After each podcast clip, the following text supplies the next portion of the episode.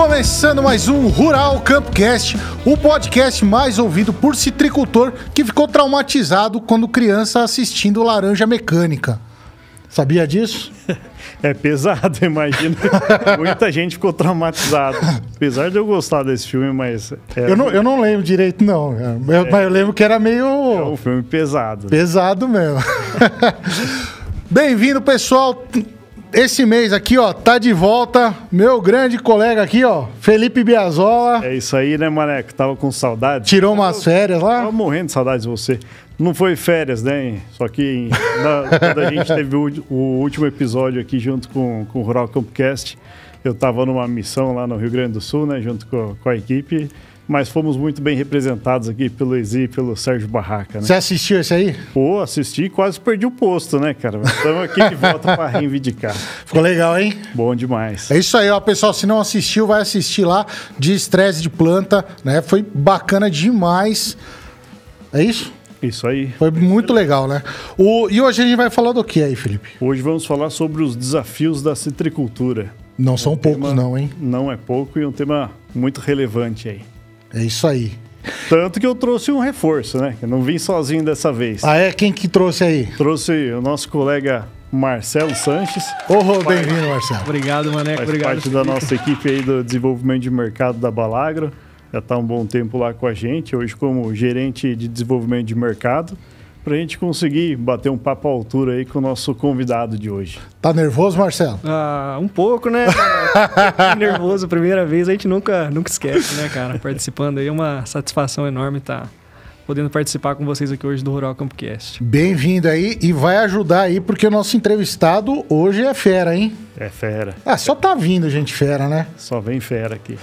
Ó, a gente vai receber hoje o Fábio Yamamoto, que é consultor uh, agrícola na Agriconsultoria Agrícola. É isso, Fábio? É isso aí. Especialista em citricultura. É isso aí, Maneco.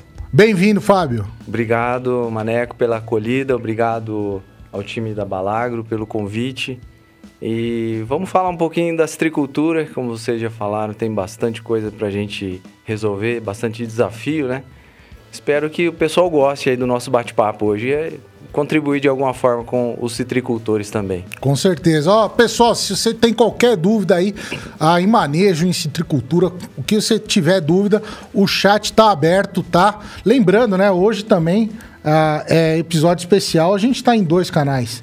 Estamos no canal da Balagro e no canal Camp Produção. Né? Então você pode mandar lá no chat a sua pergunta, que a gente vai tentar solucionar o seu problema aqui, tentar te ajudar nessa jornada que não é nada fácil para o citricultor, é isso? Com é certeza. É então vamos lá, para a gente começar a situar todo mundo, né? O que, que é a citricultura? O que, que representa a citricultura aqui para o agro brasileiro? É, bom, a citricultura é uma das é, culturas mais importantes da balança comercial do Brasil. Ela é, se desenvolveu já há várias décadas, né? Mas ganhou, ganhou muita importância a partir da década de 80, 70, com a, a instalação das indústrias, né? das agroindústrias. E a agroindústria é que possibilitou todo esse desenvolvimento, toda essa pujança, é, o desenvolvimento em escala né? da citricultura. Então, ela, é, apesar de não ter uma área tão expressiva, é, nós estamos falando aqui que o estado de São Paulo é o principal produtor. É, São Paulo e Triângulo Mineiro, é parte do Triângulo Mineiro.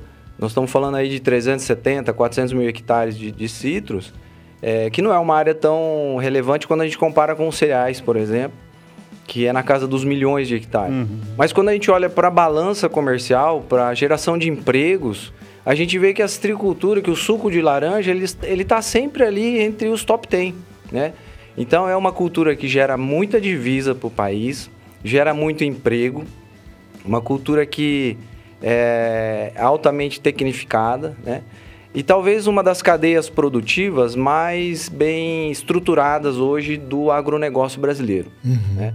Assim como a carne, outras que processam também, vão até o final, Uh, todos os citros, ou a maioria dos citros produzidos no Brasil, toda a laranja quase, ela é processada internamente e a gente exporta o suco.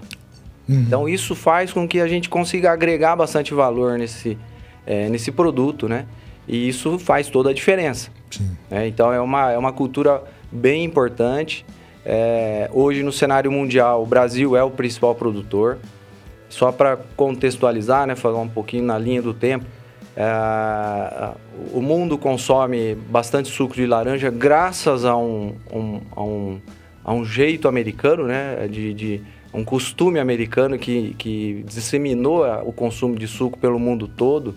Então, em qualquer lugar que você vai no mundo, sempre no café da manhã lá tem suco de laranja. Tem que ter. Então, isso é, uma, é, o, é o American Style que, que proliferou isso né, uhum. para o mundo inteiro. E o americano produzia muita laranja também. Então, na década de 80 e 90, eh, os grandes produtores de laranja eram eh, Brasil, estado de São Paulo, e eh, Estados Unidos, o estado da Flórida. É, o, que, o que balanceava o mercado de, de suco do mundo eram esses dois estados. Uhum. O que aconteceu de lá para cá, nessas duas décadas praticamente, é que a Flórida perdeu muita, muita produção em função do que a gente vai falar um pouquinho hoje, que é o green. Então hoje, é, a Flórida diminuindo essa produção, o Brasil ganhou relevância. Só, só de você falar esse nome aí, eu acho que já teve uns produtores aí que pularam, né? Já. Ixi, já, já arrepiou.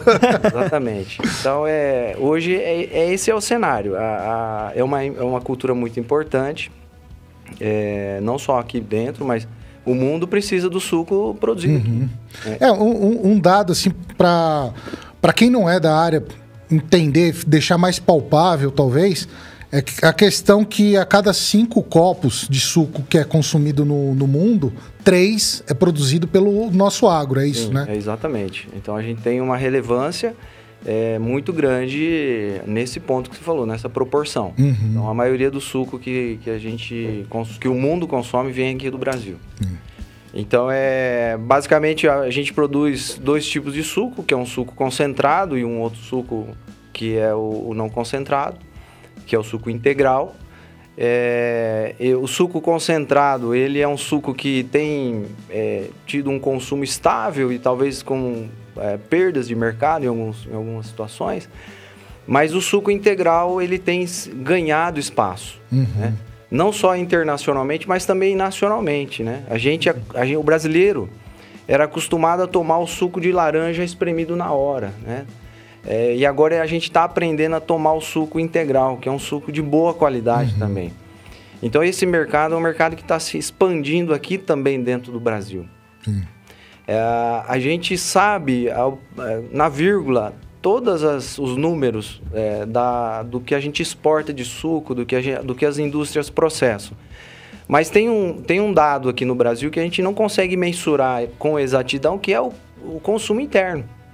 Né? Então a gente fala sempre do suco da, da laranja como mercado externo, mas tem um mercado interno que é de fruta fresca e agora também de suco integral, que está ganhando muita importância. E esse uhum. mercado ele está ainda um pouco é, espalhado, então a gente não tem uma estatística tão bem é, exata, né? muito exata Sim. disso. Mas o, o fato é que é, o brasileiro tem consumido bastante suco também. O, o, a gente fala sempre né, de laranja, lógico, é o mais relevante na citricultura, mas ela é mais ampla também, né? Como, é, como é, você sabe como é que é o mercado aí, né? limão, mexerica, né? Esses outros citros que às vezes fica excluído da conversa quando a conversa é citricultura? Sim, é... Os números exatos eu não consigo lembrar todos agora. Tá. Né? Quem tiver é, essa, essa necessidade de ver os números, é, procurem, pessoal, os dados do Fundecitrus. Né? O Fundecitrus tem um levantamento que é é, é, é feito no detalhe, por variedade, uhum. por região, né, do cinturão citrícola. O cinturão citrícola é, compreende São Paulo, estado de São Paulo e o Triângulo Mineiro. Então, esses dados eles são bem compilados pelo Fundecido. Uhum. Mas a maioria, quando a gente fala de, de citros, a maioria é, são as laranjas. É laranja. Né? Disparada. Disparado. Então, existe sim outras, outras espécies, os limões, né? Tem a limácida, Tahiti, tem o limão verdadeiro, que também ganhou importância. Uhum. E as tangerinas, né? Que também é um mercado que fica só aqui dentro, o consumo de fruta in natura. Tem, tem uma agora que tá, tá entrando na moda que é o, o limão caviar, né? Limão caviar. O pessoal tá doido procurando isso aí também.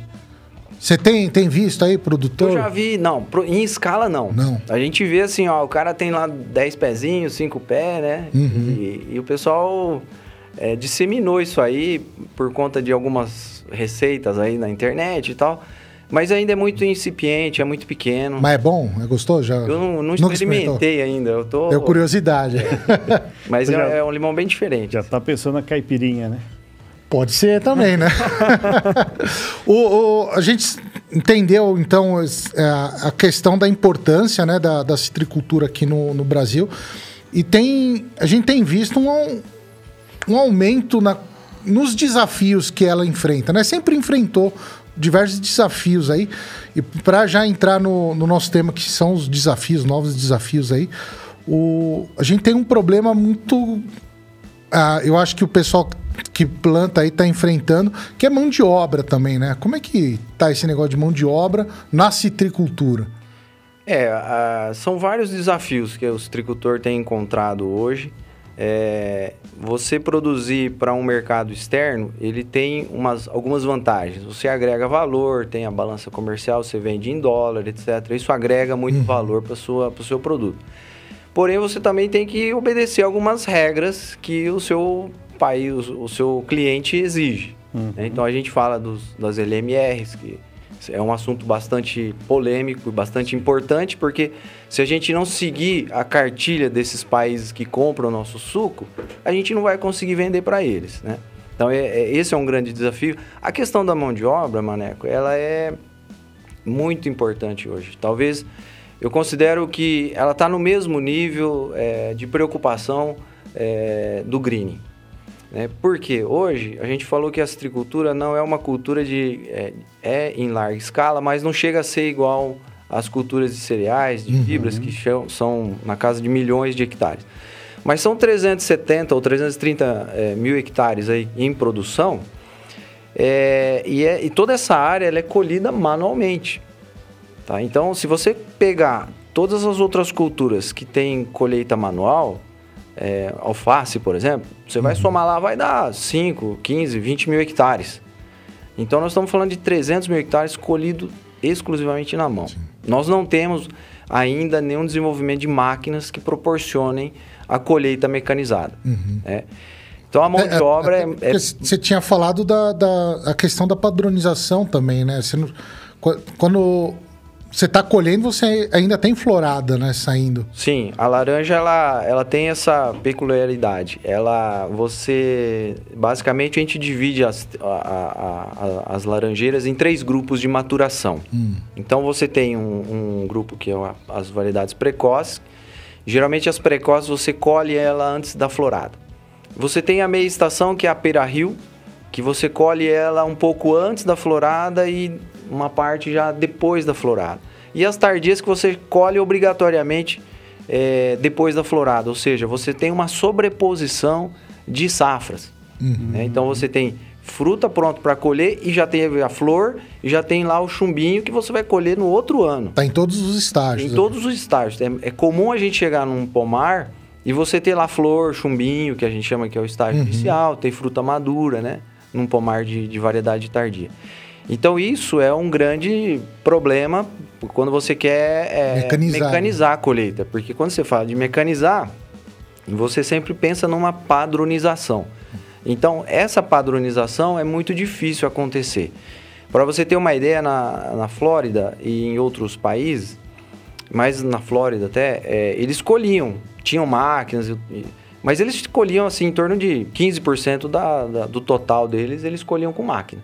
E basicamente eram as variedades precoces. né? Então é, era bem restrito esse, esse, esse jeito deles colherem também. É, existem algumas iniciativas é, de melhoria para você é, formatar um pomar que fosse que seja mais é, adaptado à colheita mecanizada. A gente olhando para outras culturas, em outros países, inclusive aqui no Brasil também, a gente viu que para você colher mecanicamente ou você fazer algum trato cultural mecanicamente, você precisa a primeira coisa é adaptar a sua planta. né? Porque você não basta simplesmente montar uma máquina. Né? Hoje, se a gente fosse montar uma máquina para os pomares da década de 80, seriam máquinas de mais de 10 metros de altura. Isso é inviável. Então hoje a gente já pensa num pomar hoje, já modela um pomar para ele ser menor, uma planta menor, porque é mais fácil de pulverizar. Uhum. É uma planta que você consegue é, fazer todos um, os manejos fitossanitários é, de uma forma mais equilibrada. Né? Você consegue aproveitar melhor a sua área, o seu espaço, né? então aumenta a produtividade. Então é, é necessário que seja feito um trabalho conjunto. Isso tem sido feito é, de uma forma talvez um pouco lenta, é, falta um pouco de, de, de, de incentivo para a gente poder pensar um pouquinho mais. É, em, em, em concatenar as ideias. né? Então você tem que ter uma planta menor.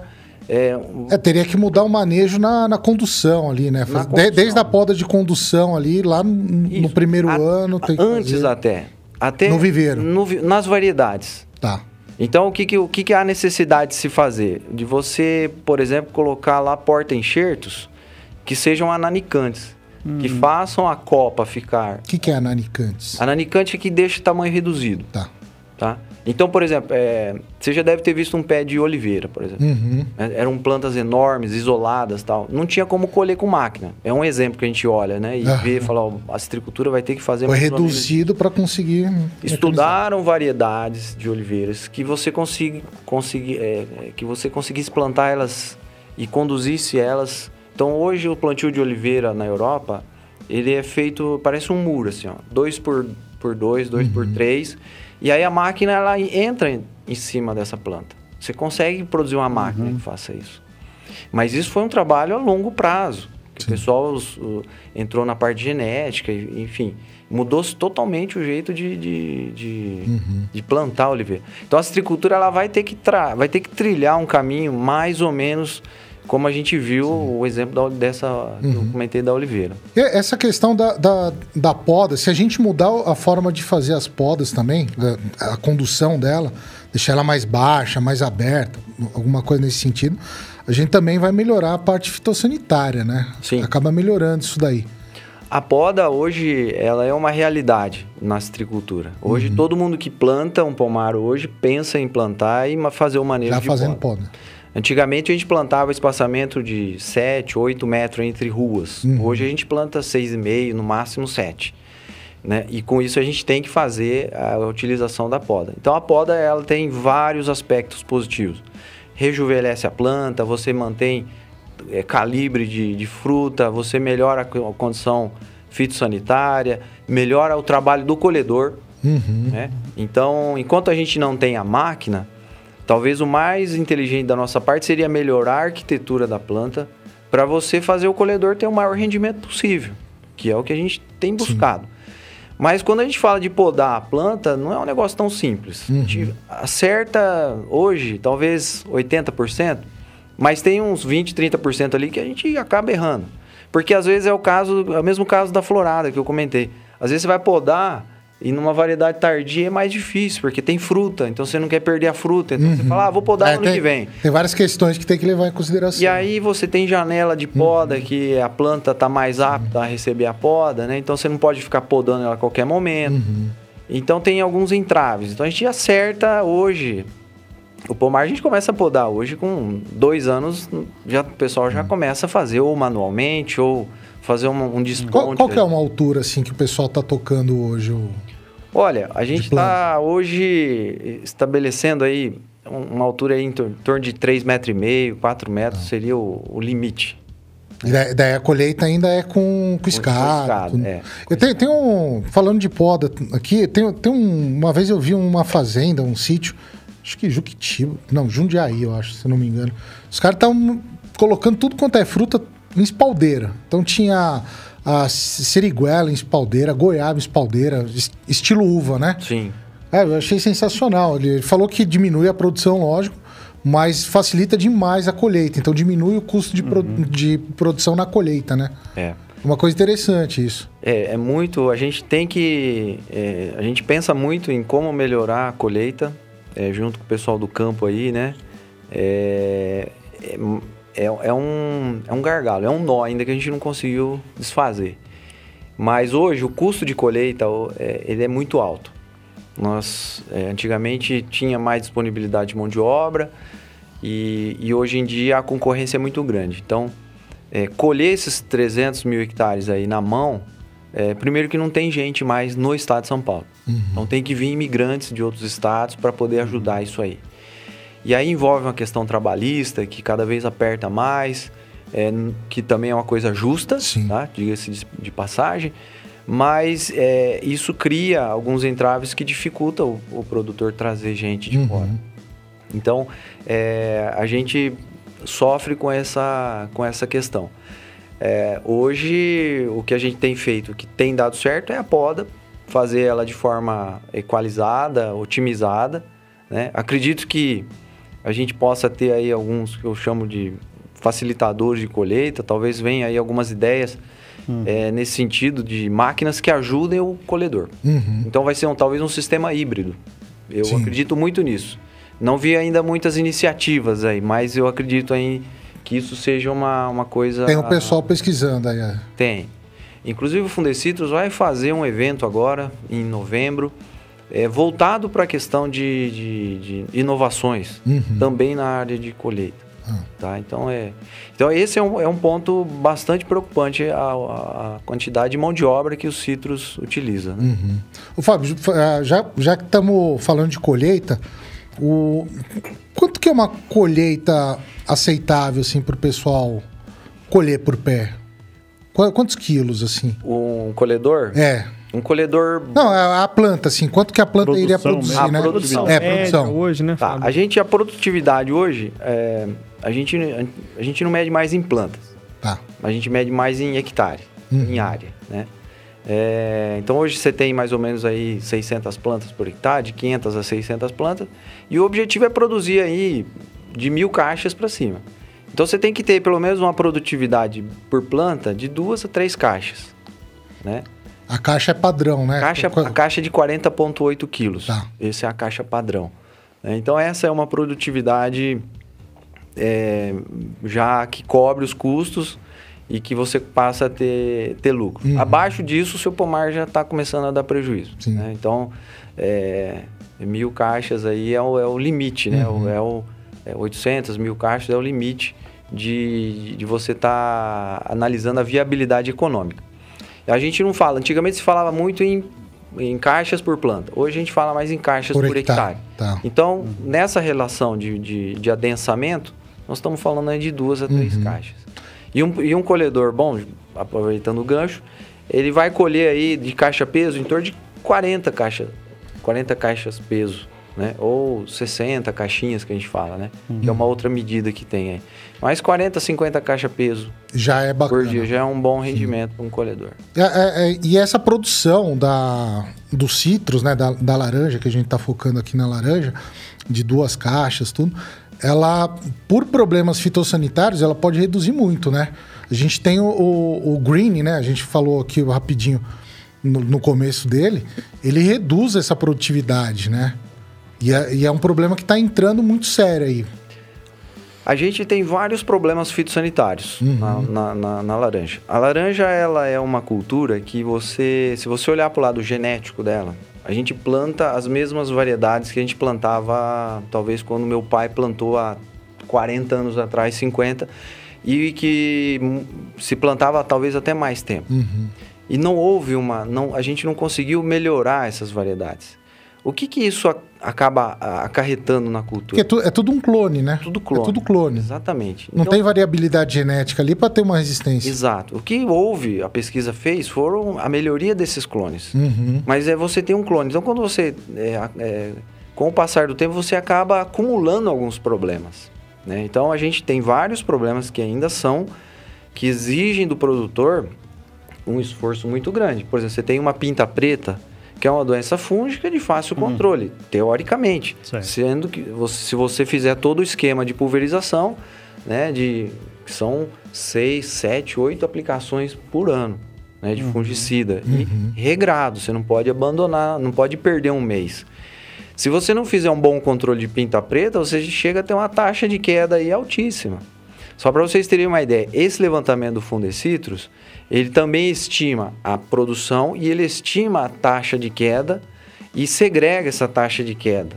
Por então, qual que foi o, o problema causado? Qual o motivo? Então lá você tem taxa de queda por pinta preta, por green, por mosca, mosca das frutas, uhum. por bicho furão. Então você pega aqui o sudoeste, aqui a região de Tapetininga, é, é complicadíssimo a, o manejo de mosca das frutas. Né? A região mais fria aqui. É, e, e, esse número médio do levantamento do Fundecitrus, ele sempre aponta em torno de 20% de taxa de queda.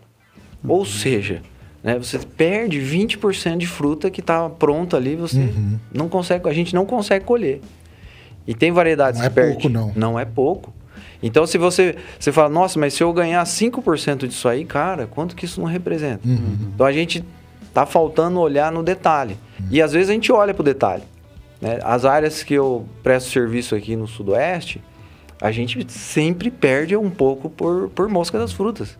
E você fala mosca das frutas é uma coisa. É, não vou dizer. Banal. Assim. Banal, não, mas simples, conhecido. Sim, fácil controle, né? Você fala, não, vai lá, aplica lá, isca tóxica, tal, tal. Cara, não, não consegue. Uhum, né? Por, por questões da, da região. Então a gente ainda tem problemas antigos, como eu acabei de citar. A gente tem um problema é, da pinta preta, a gente tem problema de leprose. Hum, né? ácaros de uma forma geral, né? Os ácaros de uma forma geral. Então, a doença da leprose, que é transmitida pelo ácaro da leprose, o que é o vetor, né? Que a, a leprose é um vírus. É, o ácaro da leprose é um ácaro extremamente preocupante para a região mais quente do estado. Uhum. E, e, aí vai juntando a, a, as conversas, né? Por que, que é preocupante? Porque a gente perdeu nos últimos, nas últimas décadas, em função desse, dessa questão da exportação do, do suco, a, ao mesmo tempo a gente recebeu e vem recebendo uma pressão muito grande de restrições. Restrições aos defensivos que a gente usava uhum. antigamente e que hoje a gente não pode usar. Tá? Então isso faz com que a gente tenha um leque muito reduzido é, restringindo cada vez de mais. produtos. Né? De ferramentas para controlar, talvez, de esses, ferramentas. problemas. Né? Então, né? a leprose, a gente sabe como inspeciona, a gente sabe como controla, mas a gente hoje tem praticamente aí dois grupos químicos tá. que, que, que, a gente pode contar. Né? É, é importante sempre quando a gente fala de LMR, a gente deixar bem claro para o nosso público aí que está ouvindo. É, a gente, a gente tem a, as restrições, às vezes, de, de, de, defensivos, que não podemos ter resíduo no suco, é, mas não significa que esses produtos são ilegais.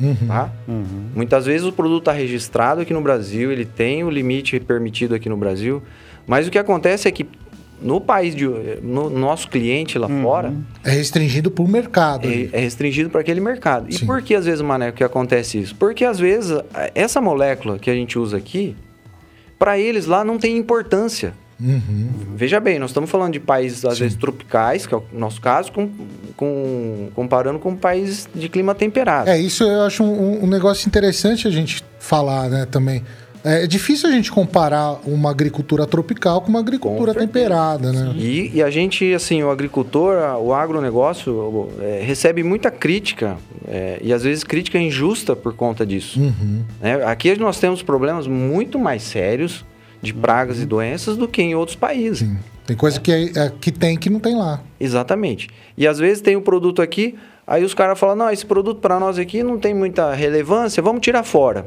Né? Uhum. Né? Aí tira fora. O que, é. que acontece? Se aparecer traço ou um, um, um, resíduo desse produto que agora aqui no Brasil ainda a gente usa, se aparecer lá, eles rechaçam a nossa carga. Uhum. Então o que, que a indústria fez? É, de novo, a cadeia é, citrícola fez? Ela se mobilizou e fez uma equalização. Então pegou todas essas restrições e a gente tem hoje um, o que a gente chama de lista Protecitrus que de novo é o Fundecitrus que é, coordena esse trabalho. Uhum. Então, essa lista ela é a lista dos produtos que estão é, é, equalizados, ou seja, que eles você pode usar aqui que eles têm limites de resíduos é, detectar uhum. Já definidos, né? ou seja, se aparecer um limite e tiver dentro desse, se aparecer um resíduo e tiver dentro desse limite, eles vão aceitar a sua carga de suco sem problema nenhum. Tá.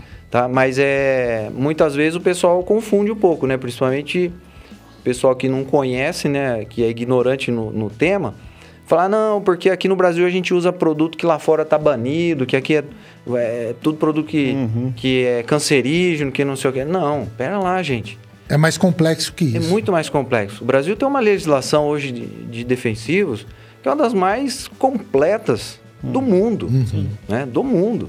E isso é bom a gente ter a oportunidade de falar isso para o público em geral, para tirar essa ideia. Né? Porque o pessoal da cidade, eles acham que a gente está aplicando a, a torta direito lá de qualquer jeito, né? Que não tem uma receita, que não tem um controle. Opa, pera lá, não é assim. Sim. É, é uma... Não só a astricultura, todas as, a- a- as culturas estão passando por um processo de, de profissionalização que, que, Uhum. que vem muito nessa linha de controle, né, de rastreabilidade. Então a gente tem melhorado muito a nossa, a nossa agricultura nesse quesito. É, além do que a fruticultura, de uma forma geral, e os citros também, principalmente, tem um interesse muito grande em preservar inimigos naturais e os polinizadores, né? Que são fundamentais para a produção. Que tem um impacto enorme, né? Então- aí. Sem dúvida. É, a astricultura ela é uma cultura amiga das abelhas, por exemplo. Né? É, Depende delas. Depende. A gente. é, você consegue produzir sem abelha, Uhum. tá? mas com a abelha você tem um incremento. Sim. Tá? É, É, se- semana passada, não, é, semana retrasada, ah, não, de- mês passado, um dos últimos episódios aqui, veio o, o, o Cristiano Menezes, da Embrapa, que ele é pesquisador de meliponicultura. Né? Então, até uma dica pro pessoal, a gente falou muito disso daí, ah, da engenharia floral, de que cada cultura existe espécies ah, mais adaptadas para polinizar. Ele falava que ah, algumas abelhas, se a gente coloca no, no pomar ah, dos citros, né, de laranja, limão, enfim, o- a gente consegue ter aumentos aí de ah, 15% na produção só de colocar as abelhas lá. né? As abelhas específicas, né? é, é assim, os números são. é, talvez não são tão bem estudados. assim. Uhum. Mas assim, existe um, um, é, existe um ganho. E esse ganho você, é explicável. Por quê? Porque os citros, ele, é, é, é, as laranjas, elas têm semente. Tá? E alguns hormônios vegetais são produzidos na semente, no embrião. E esses, é, essa ligação do fruto com a planta, quem faz isso, quem sinaliza isso, são esses hormônios que são produzidos na semente. Então, quanto mais semente, mais fixação você tem do fruto. Então, ele fica mais resistente, ele pode ganhar mais peso, etc, etc. Uhum. Então, quando você tem polinização, você aumenta o número de sementes. Sim. É, isso é fato. Agora sim, é, isso é o conceito. Agora, se fala assim, ó, quando tem semente, quando tem abelha, a gente foi lá e mediu se tem mais semente ou não. A nossa pesquisa parou por aí. E eu já vi alguns materiais de- do pessoal da abelha falando em ganhos assim de até 30%. Falo, gente, eu acho que não, eu acho que não chega nesse nível. Uhum. Mas que ajuda, ajuda. E isso é legal dizer também. É, apesar da gente. Eu vou comentar depois, vai ser uma dúvida que o pessoal acho que vai comentar, vai perguntar. A gente hoje tem uma carga de inseticida no pomar muito grande, em função do green. Mas é impressionante, quando você tem o florescimento do pomar, e geralmente o florescimento das laranjeiras é agora, agosto, setembro, né? Acabamos de sair da florada. É, é impressionante a quantidade de abelha que a gente encontra. Então a agricultura, a- o pomar é um ambiente muito resiliente, que é muito favorável a- a- aos inimigos naturais, aos, aos polinizadores, né? Então essa é uma também uma coisa que a gente está aprendendo, está resgatando, né? É, que os agrônomos estão tentando, os fitotecnistas, enfim, o pessoal que está no campo, a gente está sempre olhando para isso, para tentar criar um ambiente mais regenerativo, né? É, isso não é da boca para fora, isso não é balela, isso é fato hoje. O produtor está mais preocupado em jogar um- uma adubação orgânica, ele está preocupado com a abelha, ele está preocupado com os, com os bichos.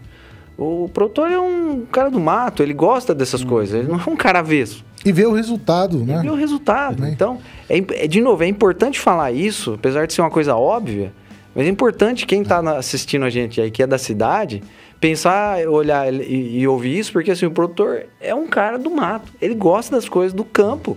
O óbvio não é óbvio. É. é. O, o, óbvio para você não é, não é óbvio pro cara que. Faz um monte de coisa. Tá, tem coisa que faz errado? Tem. Nós, como técnicos, nós Sim. temos obrigação. Não vão passar pano, né? É, e nós temos que ajudar ele a melhorar Sim. isso. Mas o cara da cidade também tem que entender que ele faz muita coisa certa, uhum. coisa, muita coisa boa. Uhum. Basta ver que a gente é, aumento, com esse aumento de produtividade que a gente teve em todas as culturas nessas últimas décadas, a gente evitou um monte de, de abertura de novas áreas. Sim. Isso é fato. Né? Esse levantamento do Fundecito, vocês vão poder ver lá.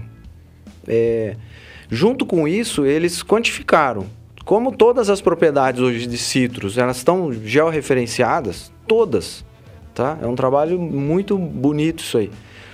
Você consegue rastrear qual que é a propriedade, você consegue, eles mediram em cada pomar quanto que tinha de, de área preservada.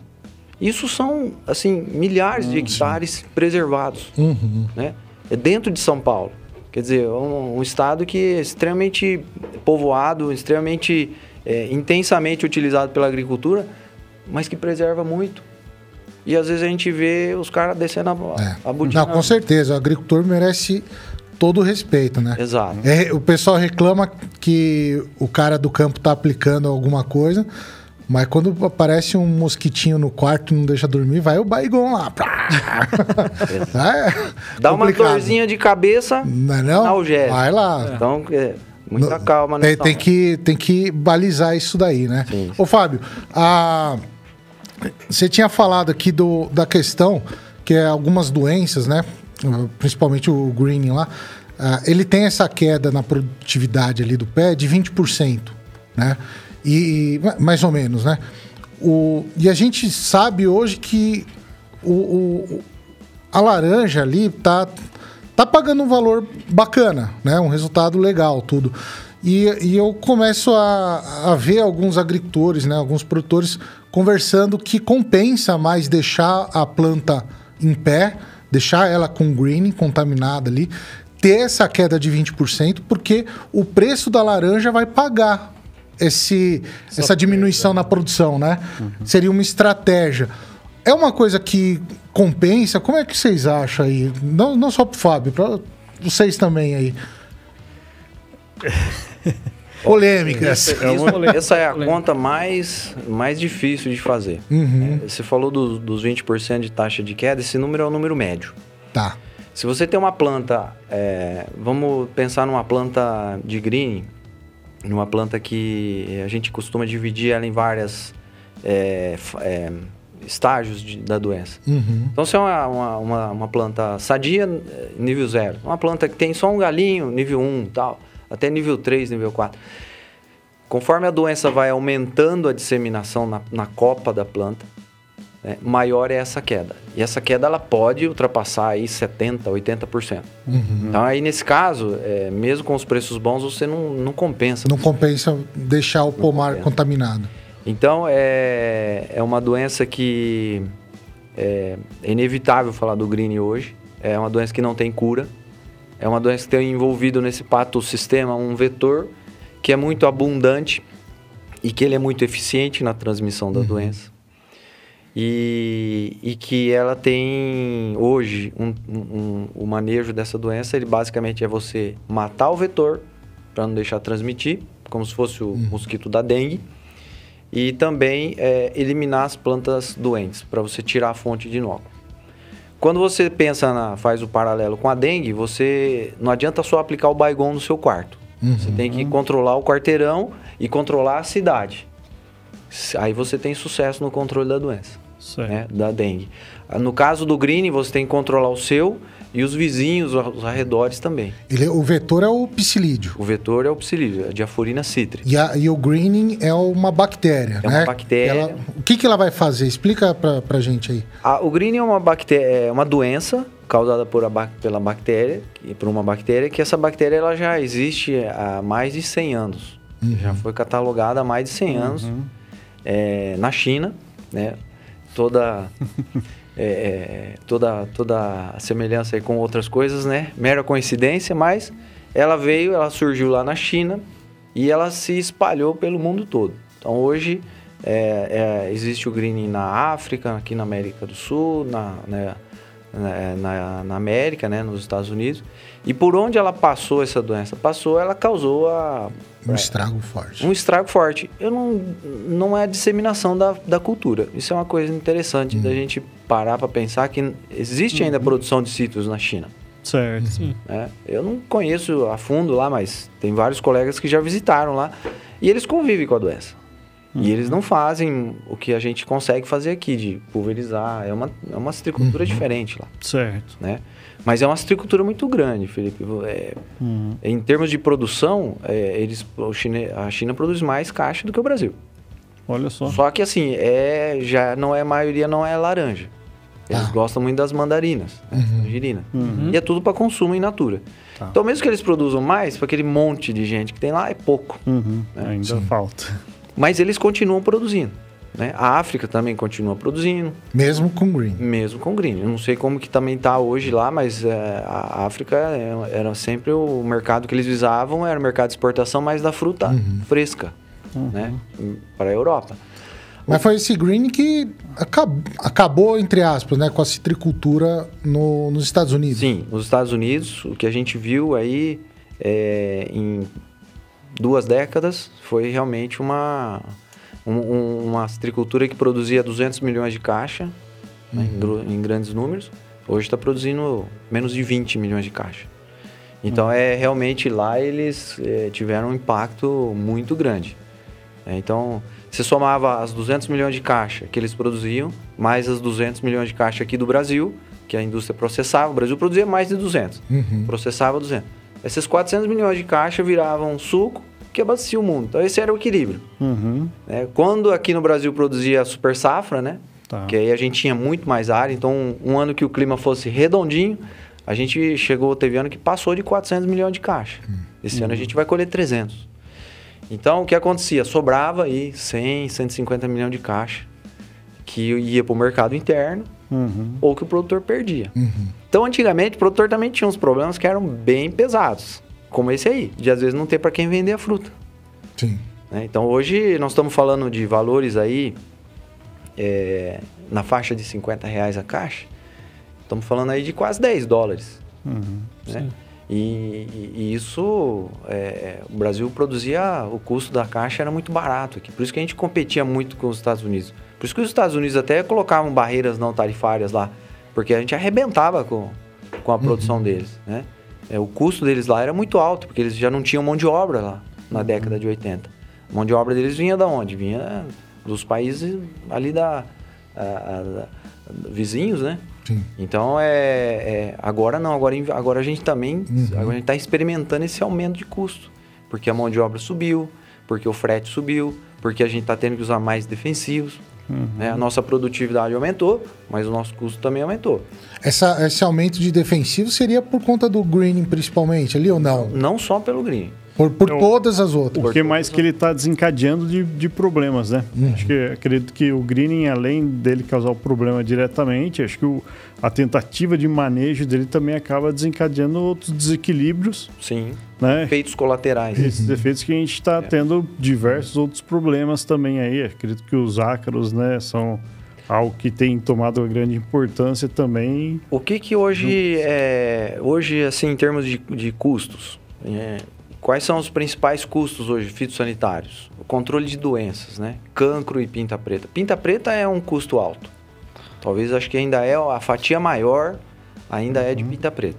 Porque é um, é um, tratamento muito longo, nós estamos falando aí de 6, 7 meses que você pulveriza sistematicamente, com volume de calda alto, com produtos caros, né? Produtos é, de valor agregado. É, depois você tem os ácaros, uhum. leprose, né?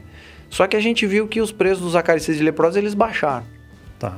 Então isso também ajudou a equilibrar, mas é, é uma uhum. conta importante ainda. E, e... e, o que subiu muito de importância, que aumentou muito essa, essa parcela, foram os inseticidas do green, do, do psilídeo. Uhum. uhum. Você gastava muito pouquinho, né? E agora você, ele quase está encostando nessas outras grandes contas aí de, de, de defensivos. É, eu, eu vi um, uns dados, Fábio, que assim, eu, da última safra para cá a gente teve um aumento aí no no, no, no greening, de modo geral, de 56%, né?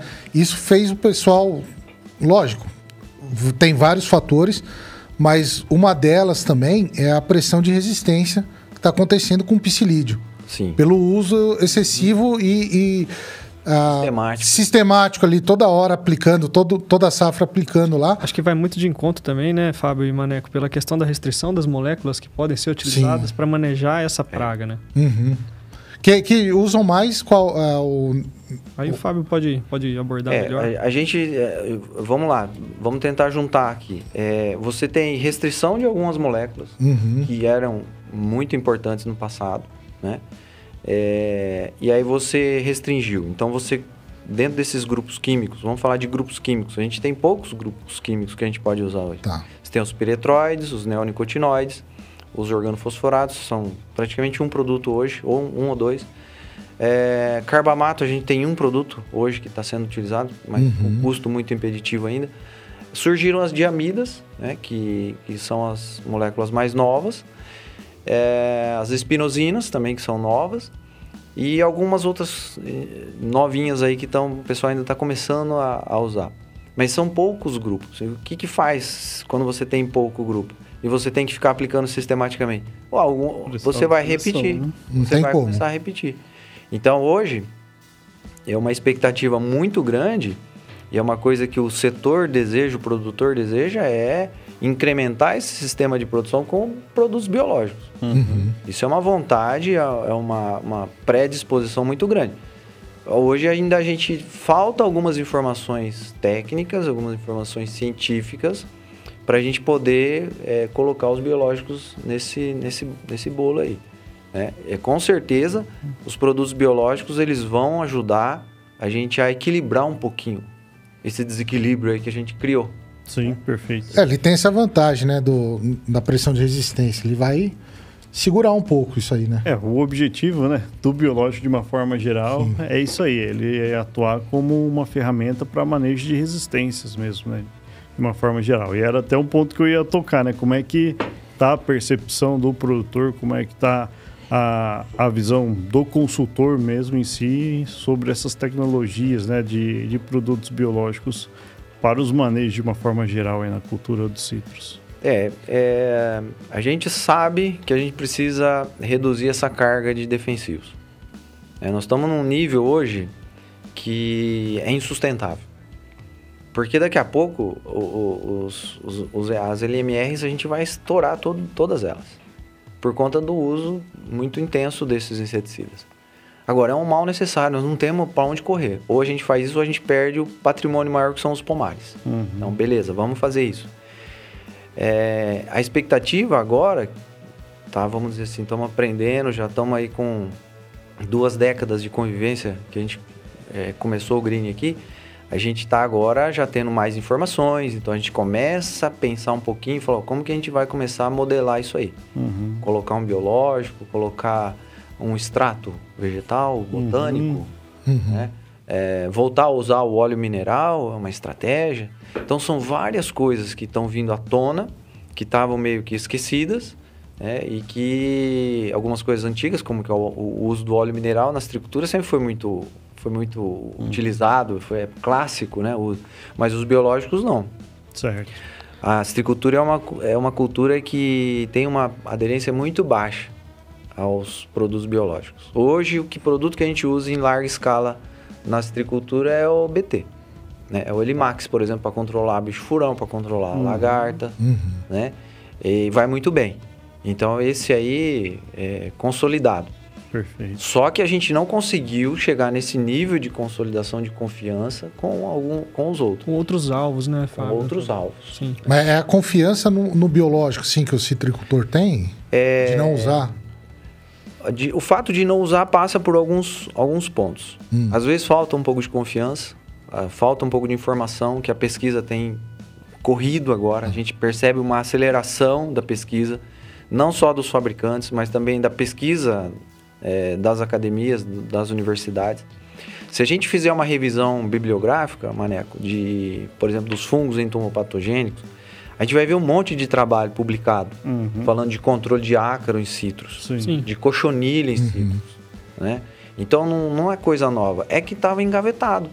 Porque você tinha o químico, que era Uhum. Fa- prático, fazia, né, o papel. fazia o papel, né? bem ou mal nós chegamos até onde nós chegamos com os químicos. Sim. Sim. É, e aí, é, agora a gente está tendo que desengavetar isso, reviver tudo isso aí que já foi feito, revalidar e surgindo coisas novas. né? Hoje você tem um Celtic, que é uma isária, que é um, é um, é um fungo relativamente novo na, na citricultura, mas que está se consolidando. A gente vê bons resultados. Usado para quê? A gente tem trabalhado muito na linha de cochonilhas, né? E também para diaforina, né? Tem E ácaros também. E ácaros, né? Zaria é um fungo. Isso. É um fungo. Isso. Isso. Aí no Celtic nós estamos falando de um mix né, de Zaria javanica mais Bolveria baciana. E hoje a gente tem estudado muito lá junto com o professor Daniel Andrade da Unesp de Jabuticabal é, em cima de, do controle de ácaros. Né? Embora hoje ainda é, a gente não tenha né, a- o, o alvo registrado no nosso produto, mas a gente já está estudando bastante esse produto, esse- o comportamento desse produto no manejo dos ácaros. Né? Principalmente aí ácaro da leprose, o ácaro da falsa ferrugem, é, falando dos ácaros desfolhadores também. E uma coisa que eu gostaria de, de, de comentar aqui junto com o Fábio, que eu acho que é importante, principalmente para o pessoal que não tem contato com citricultura e também pessoal que é da cidade também, são as questões das pulverizações dentro da citricultura, né, Fábio? Falando de tecnologia de aplicação. É, hoje nós temos algo que é, é praticamente peculiar da citricultura, né, Fábio? A questão das, é, dos volumes de cauda utilizados na citricultura em função do alvo que a gente está tá controlando, né? Acho que o Fábio pode, pode abordar melhor essa, esse ponto, né? Baseado, é, pra, por exemplo, piscilídeo. Qual uma praga externa, né, Fábio? Qual o volume de cauda que a gente trabalha, por exemplo, por metro cúbico de copa? É, e um ácaro, por exemplo, um ácaro da, da leprose. Qual é esse volume de cauda utilizado? O que, que varia? O que, que muda? Né? É, de modo geral, pessoal, a citricultura ela usa para pulverização muita água. Quando a gente compara com outras culturas. Uhum. Assim, é, todo mundo que vem de outras culturas e olha e fala, vocês são loucos.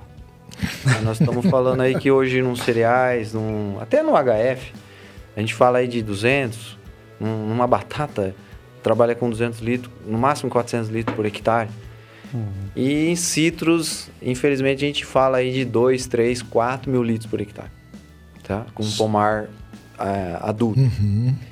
É, mas eu mas explico isso, né? Assim, às vezes se faz necessário isso. Porque existe toda uma dificuldade para você pulverizar um, um alvo, que é a planta. É, quando você pulveriza um- uma plantação de soja, de feijão, você joga a gota aqui, a gravidade Você tem uma copa menor. é, você né, tem um dossel menor É. e tal. Quando você tem uma planta que ela é um alvo tridimensional e está do lado da planta, do lado do seu equipamento, então você precisa trabalhar com um conceito que a gente chama de cortina de vento. Então você tem um- uma turbina que faz o vento e leva a gota até esse alvo. né? E esse alvo, até pouco tempo atrás, ele era um alvo irregular. Com a poda, você padronizou ele. Sim. Facilitou já o trabalho do pulverizador. Sim, então, quando você perguntou esse ao, ponto ainda, né? é, quando você perguntou da altura, por que, que eu falei 3,5 metros e meio, 4 metros? Para ajudar na pulverização ali. Porque é a altura que você consegue uma boa pulverização Uhum. com os equipamentos que nós temos hoje. Sim. Se passar disso aí, o ponteiro já era. Não, não, Você vai consegue. perder aquele alvo que tá na- lá em cima, né? Exatamente. Então, a gente usa bastante, mas porque é um alvo diferente, é um alvo difícil. É, o Marcelo citou aqui é, é, volume de copa, né? Então a gente calibra hoje, graças aos trabalhos que o professor o Dr. Hamilton Ramos lá do IAC de, de Jundiaí fez, né? Já há muito tempo ele vem trabalhando com isso. E o Fundecitos ajudou a disseminar muito essa ideia de proporcionalizar o volume de cauda em função do volume de copa. Então hoje é, existem até as cartilhas que ensinam o pessoal do campo a fazer isso. Então você mede quanto que tem de cubicagem, que a gente chama. Qual o volume que a sua planta tem. Em cima desse volume, a gente estabelece três faixas de, de calibração. Para alvos externos, é, que seria um- uma diaforina e uma, é uma, uma- um coletótrico da vida. Para alvos internos e para leprose. né? Se, se o Hamilton estiver vendo isso, ele vai puxar minha orelha, porque ele, não, ele fala que não existe essa diferenciação. E eu concordo com ele também, mas na prática, a gente ainda, com os equipamentos que a gente tem, a gente não consegue implementar todo, todo o conhecimento nosso. Então hoje a gente ainda divide isso aqui. Isso é comum. Uhum. É, o que aconteceu? É, o que, qual que é a grande diferença desses volumes, dessas três faixas? É, são alvos que estão mais externos e mais internos. Então, até chegar a leprose ou a cochonilha que está lá, em, uhum. bem na penca ou bem no, no, no ramo lá, bem no também, tronco. Né? Então, você precisa, basicamente, é, mais tempo do pulverizador ali, mais gotas para ele uhum. poder atingir aquele alvo interno. Certo. Penetrar na copa. Ali, Penetrar né? na copa. Então, basicamente, a regulagem que a gente faz na prática é a velocidade do, de deslocamento das máquinas. Tá. Uh, os bicos são os mesmos, uh, o equipamento é o mesmo. Uh, Para um alvo mais externo, a gente anda mais depressa. Para um alvo, conforme ele vai sendo mais interno, a gente vai trabalhando com ele mais devagar, uhum. né, com velocidade menor. Com certo. isso, a gente relativiza o volume de cauda. Tá? Mas o volume de cauda necessário, por exemplo, para uma boa cobertura, quando a gente fala dos fungos entomopatogênicos, né, Isária, Bovéria, é, a gente necessitaria de uma cobertura maior. Uhum. E aí já começam algumas dúvidas, né? por exemplo, dúvidas técnicas. Uhum. Quando eu uso um, um Celtic ou é, nos, nos, nos cereais, eu diluo ele em 200 litros de calda. A dose dele por hectare eu ponho em 200 litros de calda. Uhum. Perfeito. Em laranja, a gente usa 2 mil litros de calda. 10 vezes mais calda. E às vezes a gente quer trabalhar com aquela mesma dose. Essa dose ainda a gente está calibrando. Uhum. Então é isso que eu falo. A gente tem ainda várias situações que a gente precisa Sim. validar. Quem vai fazer isso? É o produtor? Sou eu? Não, é a pesquisa. Uhum. É a pesquisa de base, às vezes. Né? Que tá, hoje eu vejo, acelerou isso aí. Com essa questão da resistência, isso aí ganhou, ganhou importância e ganhou celeridade. O pessoal está correndo né? com Sim. isso aí. A Balagro está investindo bastante pesado. Eu acompanho desde alguns três anos atrás, que a gente ou mais. Sim. Né? É, a Balagro foi uma empresa que assim abriu as portas lá da fábrica, mostrou para gente, ó, aqui a gente faz assim, assim assado. A gente também é, falou tudo que a gente gostaria de falar, né? uhum. né? É, e foi uma das né? poucas empresas que aceitou ouvir um pouquinho o campo. E, e, isso é muito importante. Porque muita gente quer vender biológico hoje, quer usar biológico, mas chega lá e fala, não, tem uma receita aqui, vai lá e faz. Mas qual que é a dor do produtor, né? É exatamente. É, é, isso que tem que levantamento ver. da necessidade, né, Sim. Daquilo que vem do campo, né? Uhum. E, e, muito voltando né, no assunto da, do volume de calda ali, da aplicação, né, Fábio? A gente tem mecanismos de ações diferentes dos produtos, né? E a gente está falando, por exemplo, dos inseticidas entomopatogênicos aí, né? Falando dos fungos, são produtos de contato, né? Então, necessariamente, eu tenho que atingir o ah, alvo para ter uhum. sucesso. Né? Ter uma boa cobertura, né? Ter uma boa adesividade, ter outras ferramentas para auxiliar nesse contato direto mesmo, né, que é o que a gente busca. E assim, só para a gente também aproveitar um pouco da, da interação dos colegas aqui, né, Maneco? Bora lá. É, teve um, um, ponto bem bacana aqui que, já que nós começamos a tocar um pouco nesse assunto, né, como é que está a questão de investimento na cultura dos sítios por parte da indústria, né? Tanto da indústria química ou indústria dos biológicos, como é que, como que o Fábio tem visto isso aí, a preocupação é grande, tem buscado trazer novas moléculas, de repente, né, da linha dos químicos, ou, ou a gente conseguir entender melhor essa dinâmica dos produtos biológicos? O que, que você tem visto com mais afinco aí no campo? Uh, o que eu vejo é a indústria química, ela tem, não tem investido muito, infelizmente. Né? É, por que isso? É uma questão de marketing, estudo de mercado. É uma cultura de 300 mil hectares. E aí o cara do marketing vai lá e fala assim, ó, oh, Felipe, nós temos uma outra cultura de 40 milhões de hectares. Vamos focar nessa. Pra qual que você vai focar? Né? Ou uma cana, que é 8 milhões de hectares aqui uhum. dentro de São uhum. Paulo, sei lá, deve estar em uhum. torno disso. Sim. Então a laranja ela vai lá para baixo, ela perde, ela vai perdendo status, vai perdendo status. Né? E as empresas perderam o foco na citricultura. Isso é fato. Isso é certo. é fato. É, o que a gente viu, o que a gente vê hoje é mais, é, é, talvez até as empresas de biológicos com mais afinco, com mais vontade. Porque estão entendendo essa questão, essa dor nossa de redução da carga de resíduos. Uhum. Nós temos que reduzir isso.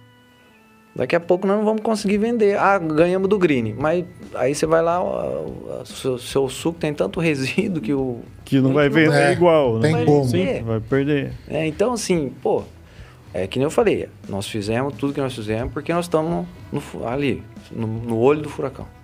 Agora a gente começa a ter mais informações, a gente começa a ter. Há cinco anos atrás, quando nós começamos, foi cinco anos atrás já, Sim. A gente tinha muitas perguntas, mas muitas. E quase nenhuma resposta quando a gente falava de biológico. Uhum. né? Hoje a gente ainda tem bastante pergunta, mas a gente já tem algumas respostas. E não é cinco anos que vai resolver tudo. A gente sabe disso. Com certeza, né, Fábio? A gente vai aprender. E, e o que a gente sempre falou para Balagro é assim: a Balagro tem uma história maravilhosa aí de controle biológico em outras culturas. Tem que aproveitar essa expertise e trazer para dentro da citricultura. Né?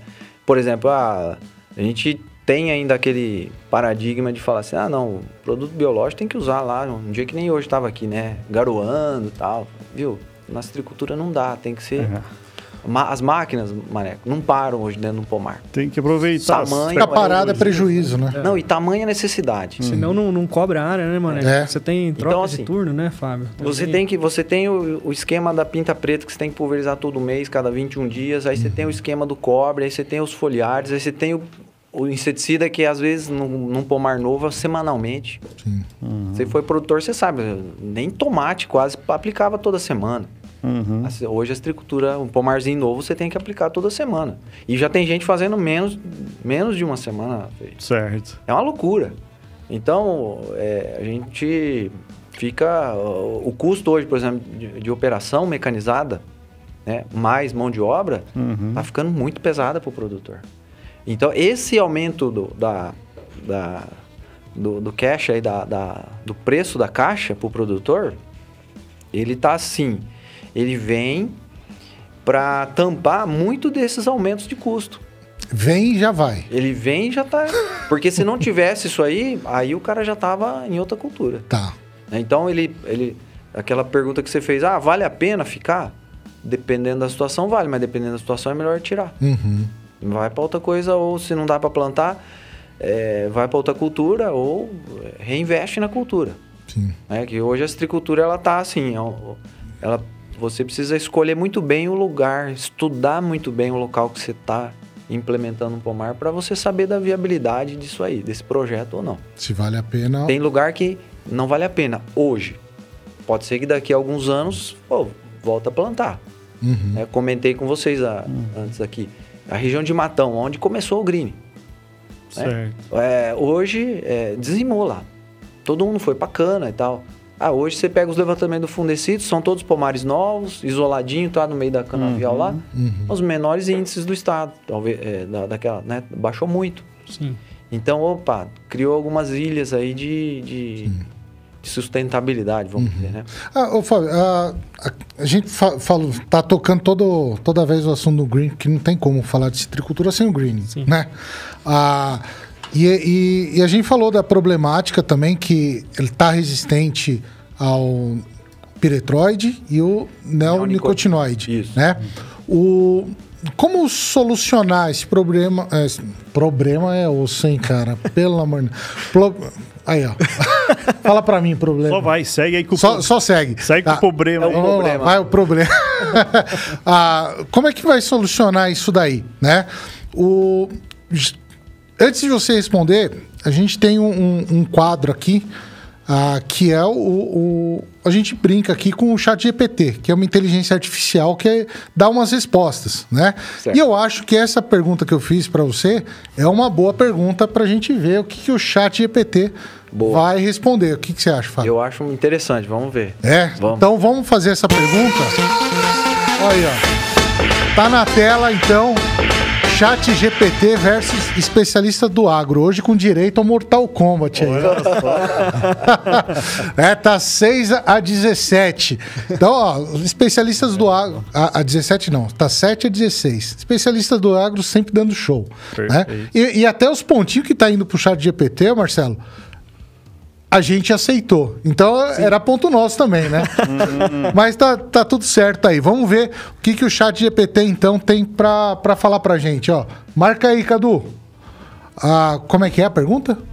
É, como Você que, você que fez a pergunta? como é, É, que a gente co- co- deve... como controlar o greening. Ou psilídeo. O- é, como controlar o psilídeo na citricultura.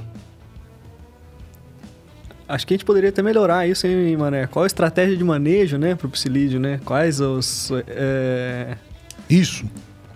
Oi? Qual a estratégia de manejo pro psilídeo hoje? É, Porque- pode ser qual que é a estratégia de manejo pro psilídeo. Termina com o psilídeo mesmo, tá, João? Só pra. P, P mudo, soletra aí. Vamos no soletrando. Qual que é a estratégia de manejo para o controle do, Do- psilídeo? Psilídeo. Vai lá, soletrando aí. Vai, Felipe. PSI, LI, DIO ou DI? DE. DEO. Vamos lá, ó. Qual a estratégia de manejo para o controle do psilídeo? Ah lá, ele já te corrigiu no começo, então já ajudou um pouco. O controle do psilídeo ah, em pomares de citro envolve uma estratégia de manejo integrado que combina diversas abordagens. Põe lá para cima pra gente. Diversas abordagens o controle de psilídeo. Vamos lá, ó, nas abordagens. Monitoramento, Sim. controle biológico, ó, bacana, hein? Uso de repelentes naturais, práticas culturais. O que, que seria práticas culturais ali, Fábio? É... O que, que ele falou ali? Manter Manter- árvore- árvores saudáveis com boas práticas de cultivo, incluindo irrigação adequada, adubação equilibrada, poda dos ramos doentes ou infestados. É, podar, não. Podar, tomou um zerão aí. Um zerão. Esse negócio de poda não Então, funciona. vamos lá. O uso de inseticida, depende do inseticida. Vai para baixo aqui.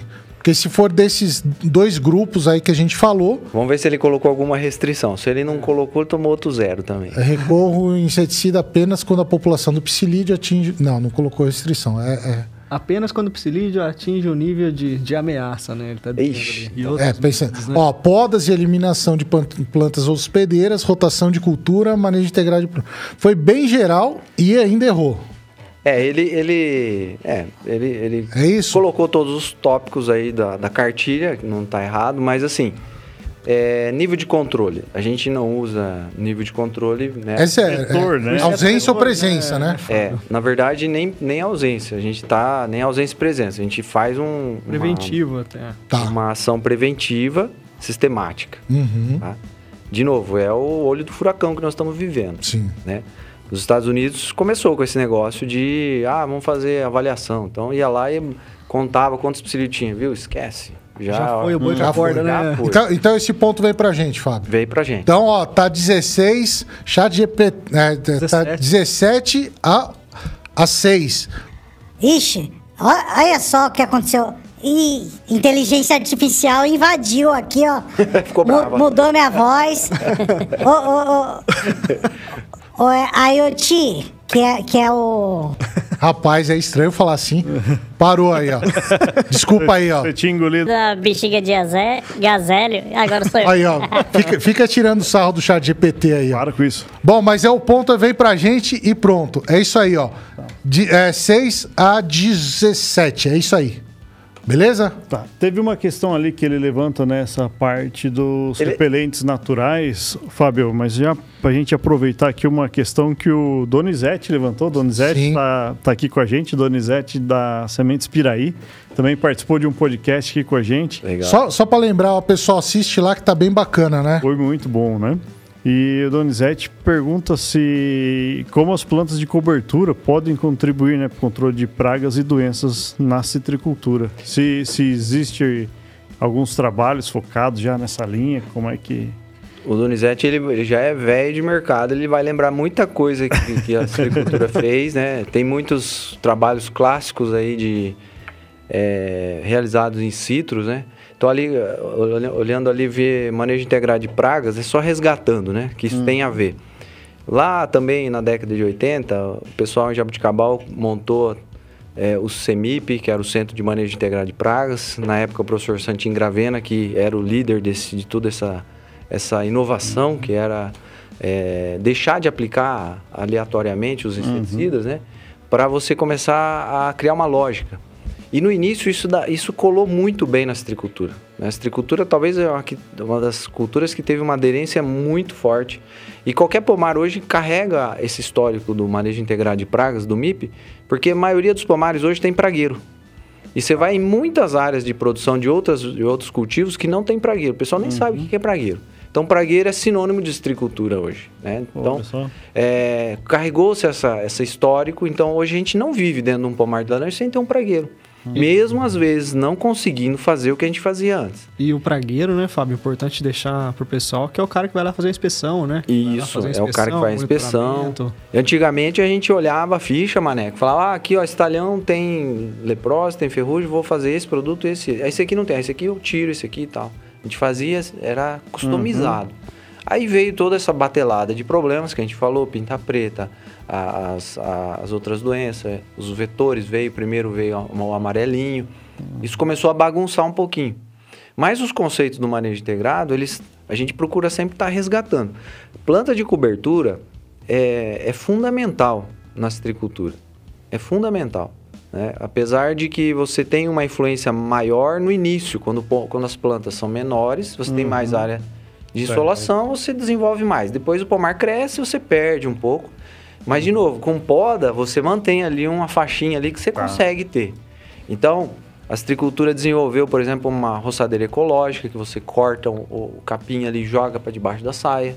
Vai melhorar o controle, vai ajudar no controle da pinta preta, vai ajudar no manejo nutricional de uma forma geral, no manejo do solo.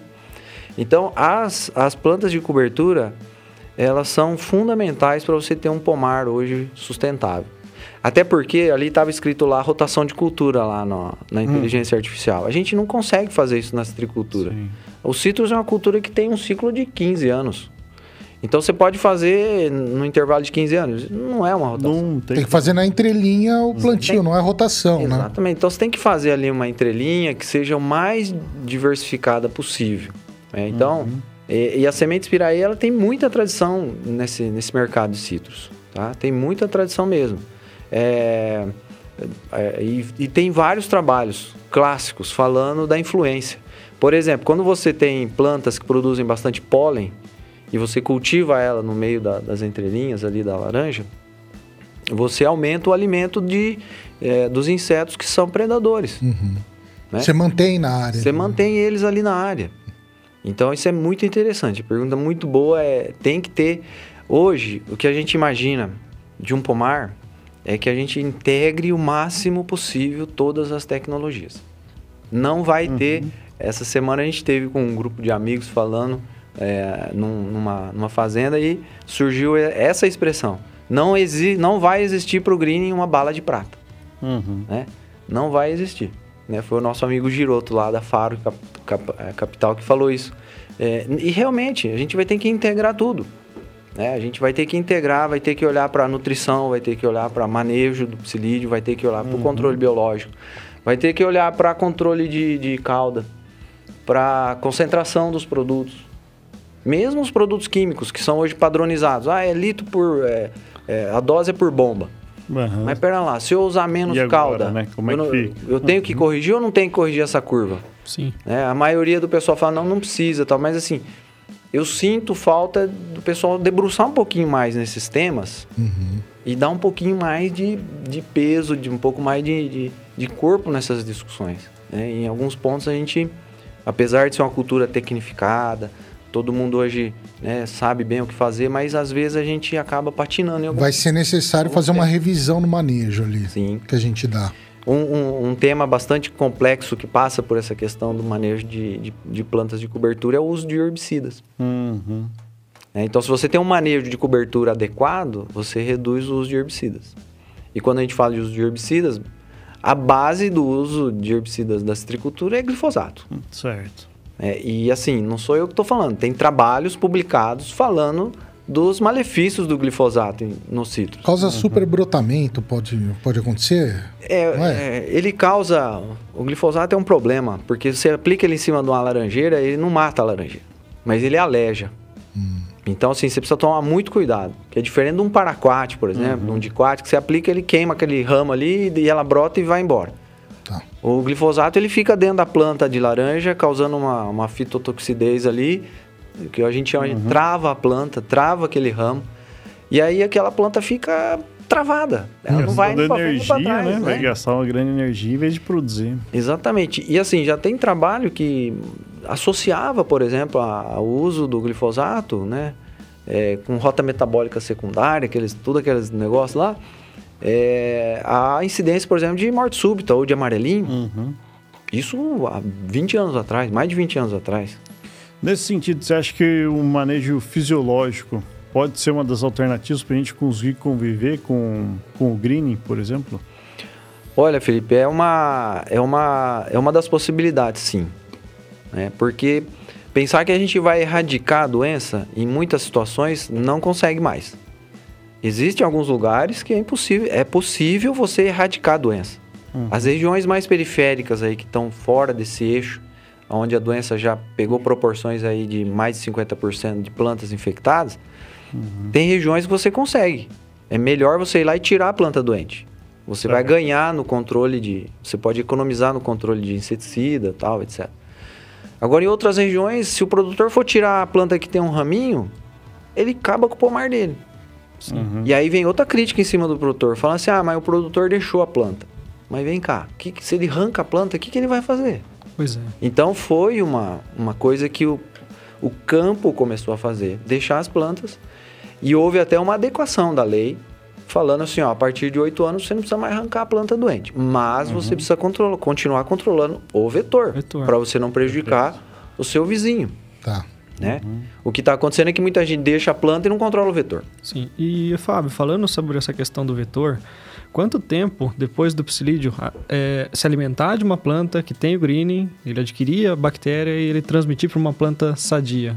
Sabe dizer mais ou menos quanto é esse, esse tempo, Esse de, tempo de transmissão né, para uma planta sadia? Dele, dele adquirir a bactéria Sim. e, e levar para outra Levar planta, outra planta. ele precisa de um certo tempo ali de, sugando, né? Então ele fica parado no mesmo ponto ali vários minutos, Uhum. Né? É, o pessoal tem estudado isso com os EPGs da vida aí, mas é coisa de 30 minutos, alguma coisa nesse sentido. Mas dele sugando. E para ele transmitir, por exemplo? Ah, depois, que ele que ele adquiriu? foi, aí ele precisa também um tempo da bactéria dentro dele para poder pra ela poder se multiplicar e aí a hora que ele vai para a próxima, ele precisa também de um tempo, não é assim, bateu, pegou. Sim. E não, não. A gente fala sempre do psilídeo sempre associado com os citros, né? a comercial, mas também não, não é só ele que é hospedeiro, né? A gente tem plantas também que usa no paisagismo, por exemplo, Sim. A murta, né? É, maneco. Eu, eu, eu lembro um tempo atrás, eu não lembro nem que município que foi, também nem vou arriscar tentar falar qual que foi, que mandou um decreto lá que tinha que tirar todas as multas da cidade para não prejudicar o, o, o produtor, né? Sim. O citricultor. O, isso dificulta muito também, porque tem outros hospedeiros também, esse psilídeo. Tem é, basicamente a murta. Tá. A gente não conhece outro. É a murraia Uhum. paniculata mesmo. Ela é da, da mesma família, né? Do, do citrus. E ela é muito disseminada. Sim.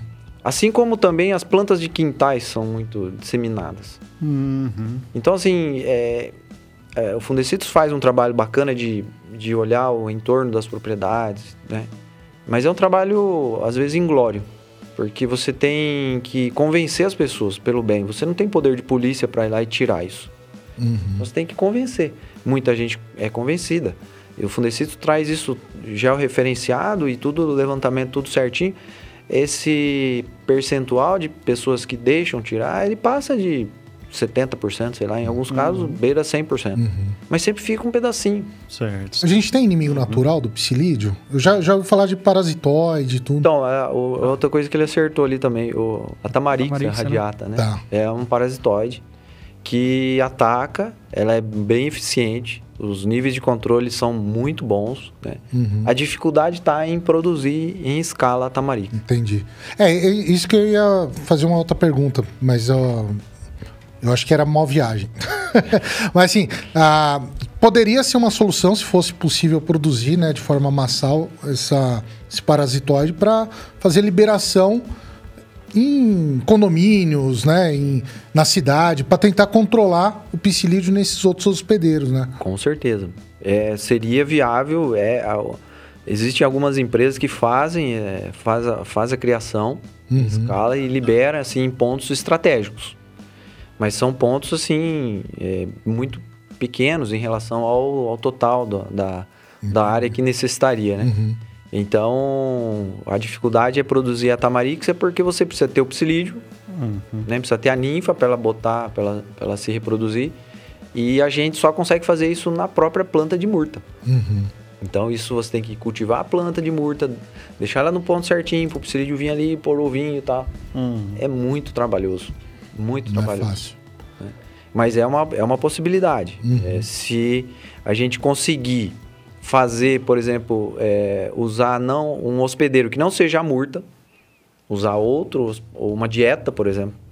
Uma dieta alimentar Sim. para você multiplicar o, o. Facilita o manejo ali. Com certeza você conseguiria massificar a produção. Sim. Né? É o que o pessoal já conseguiu em outras, outras pragas, né? Sim, sim. né? Então, é, você tem, por exemplo, telenomos aí sendo produzido em escala, é, porque o pessoal conseguiu é, esse pulo do gato aí.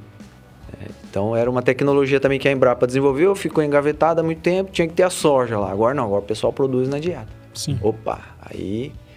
Então, quem conseguir fazer isso é... É Tá uma, bem. É uma boa, Tá um bom negócio. Não, maravilha. O, o- a conscientização, eu acho que seria um dos principais, né? Forma de maneira. Conscientizar não só o citricultor, mas a, a população também, que é um, um- um problema aí que a gente vai enfrentar, que se ah, prejudicar a citricultura, que é um... um- ele, é- ele é muito, muito importante pro, pro PIB, né? Sim. ah, do agro aqui, vai todo mundo. Estamos no mesmo barco, É. né? Vai todo mundo afundar aí. Esse, essa conscientização ela é feita, é, o pessoal procura fazer isso com campanhas, né? E consegue atingir uma certa parcela da sociedade, mas não consegue tudo. Uhum. Não consegue tudo. E é muito, é muito difícil você atingir tudo isso aí, porque você está pensando em públicos mais diversos possíveis. E às vezes você tem aí até questões é, políticas envolvidas. Às vezes é o vizinho que não gosta do outro e fala, não, vou largar meu pé aqui só para fuder mesmo o cara. Opa, desculpa aí. Não, e, É, e, e às vezes o, o, o, o seu Zezinho, que tem uma chácara lá, comprou uma chácara no interior, ele tá, tá com o pezinho lá e não sabe disso daí Sim, também. é. Né? Ele quer pegar a laranja dele, colher lá, fazer seu suquinho de manhã só e pronto. sim. Pra ele, não tá, ele não tá preocupado com É. a produtividade, nada, né? O que, o que é muito errado, o que é muito errado, que tem a legislação que rege isso aí tudo, é a produção de mudas, né? Para você comprar uma muda, para você fazer um plantio comercial, você precisa ter a sua propriedade cadastrada no GEDAV, Uhum. que é o sistema de monitoramento aí do- da, da defesa. Uhum. É, quem produz a muda precisa ter toda uma rastreabilidade de borbulha, cavalinho, etc. Quando o cara vai fazer uma nota para você, ele precisa ter o seu código do GDAV, da sua propriedade, para ele poder emitir a nota e a PTV, que é a permissão de trânsito. Então isso está muito bem montado. Aí você vai lá para a feira do final de semana, tem um cara lá vendendo muda de laranja. Uhum. E aí? E essa muda? Por que, que ela não segue a mesma lei que, a, que o produtor? Uhum. Então, se a gente conseguisse inibir isso, você brecaria é, esses plantios em condomínios. E em 10 anos, você, em condomínio, em quintal de casa. Sim. Em 10 anos, o que tem plantado hoje já morreria desses pés. aí. Uhum. Aí você- você- seria uma forma de estancar, uma forma inteligente de estancar o problema. Talvez não conseguiria tirar todas as plantas que tem hoje, mas se você parar de plantar, falar, ó, pessoal, não pode mais plantar no quintal. Uhum. Mesmo porque eu falo pra você, o nível de sucesso, quem planta laranja ou limão no quintal é baixíssimo. Uhum. O cara, invariavelmente, ele não colhe aquilo ali. Não colhe, porque não cuida. né? E com esse monte de problema que a gente comentou hoje, ele não vai colher. Sim. Então, agora, tem a lei, só que você chega lá do, pro cara do caminhãozinho lá, fala, onde você pegou essa muda? É tudo muda clandestino. É isso aí. É. Então, os viveristas também poderiam se eh, juntar e falar, ó, pessoal, vamos parar. Alguém tá, tá furando o cerco aqui, vamos lá, vamos... Vamos É, pegar. é- é, não, não, não só a questão, lógico, isso é extremamente importante, assim, parar a disseminação da, do, do psilídeo, tudo, né? Enfim. Mas também pro próprio produtor, ah, o chacreiro lá que compra essa muda não tem qualidade, É. né? É uma muda que já sofreu, tá no primeiro ano, o cara deixou produzir carga que já tá machucada, né? Ela tá aleijada, vamos dizer assim. Ó, pessoal, deixa eu falar um negocinho pra vocês. Não compra muda não nesses caminhões de beira de estrada, hein? É isso? É isso aí. Isso aí.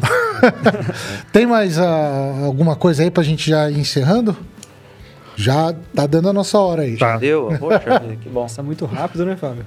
Eu achei que não ia ter assunto pra uma hora. Vixe, dá pra Não. ficar mais aí. Tem, tem um colega aqui que foi bastante participativo, fez vários comentários aí, o Mário Sérgio, e ele faz uma pergunta aqui sobre a técnica do macho estéreo, né, pensando no manejo da mosca das frutas. Se, se você tem visto alguma coisa, como é que está essa possibilidade, essa possibilidade de implementar né, essa técnica. É, a técnica do magistério em na, na, na mosca das frutas, é, ela é consolidada, é um sucesso.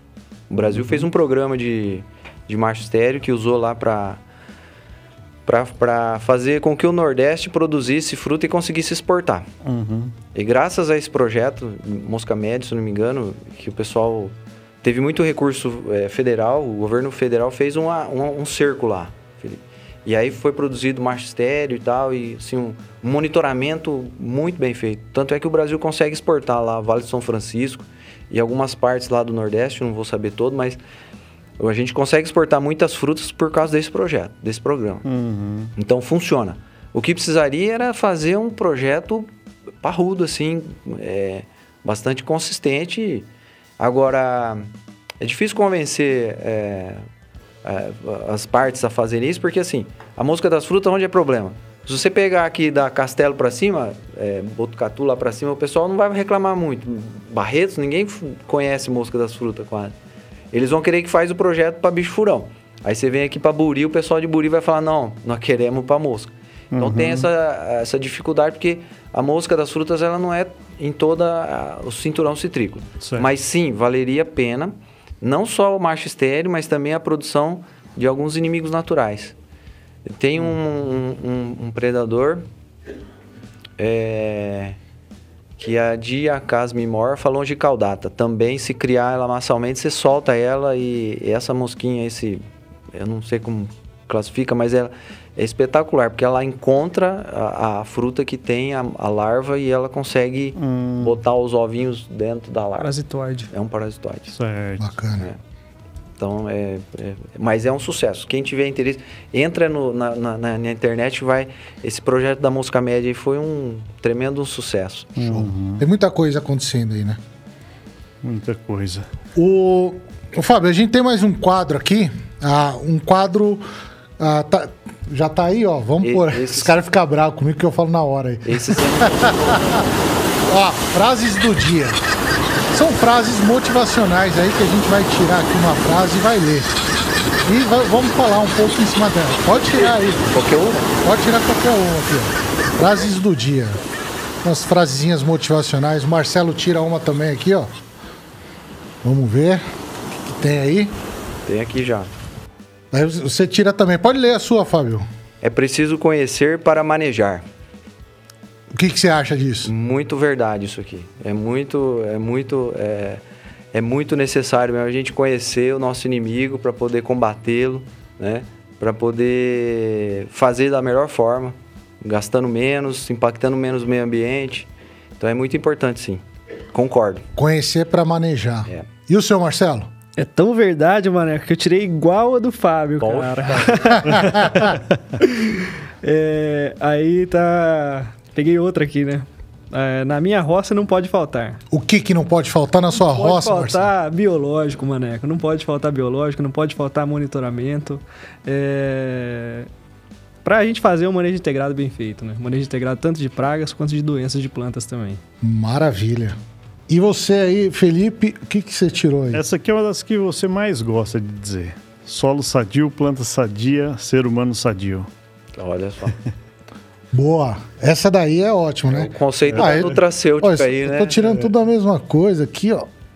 Então eu vou tirar outra aqui. Pera aí, deixa eu pegar aqui, ó. Ó, essa aqui então é bacana, hein? Tá na tela aí, ó. Use biológico. é isso aí. Biológico é, um- é uma boa solução aí para citricultura, por tudo que a gente tá falando aqui, né, Fábio? Com certeza. Eu acho que vai ser uma ferramenta que a gente vai aprender a usar. Eu falo que na citricultura a gente. Eu não sei se a gente não usa porque não, não, não funciona ou não funciona porque não usa o biológico. né? Mas é, eu vejo o exemplo de outras culturas e eu fico bastante motivado a, a sempre estar tentando achar um jeito de utilizar. Existe um caminho ali. Existe um caminho. O caminho que a gente propôs para Balagro foi muito interessante de fazer todo um trabalho de base. Uhum. Então não é pegar e fazer de qualquer jeito, porque a gente teve já alguns insucessos de biológicos na agricultura, muito em função da picaretagem. O pessoal recomenda de qualquer jeito e aí queima a tecnologia.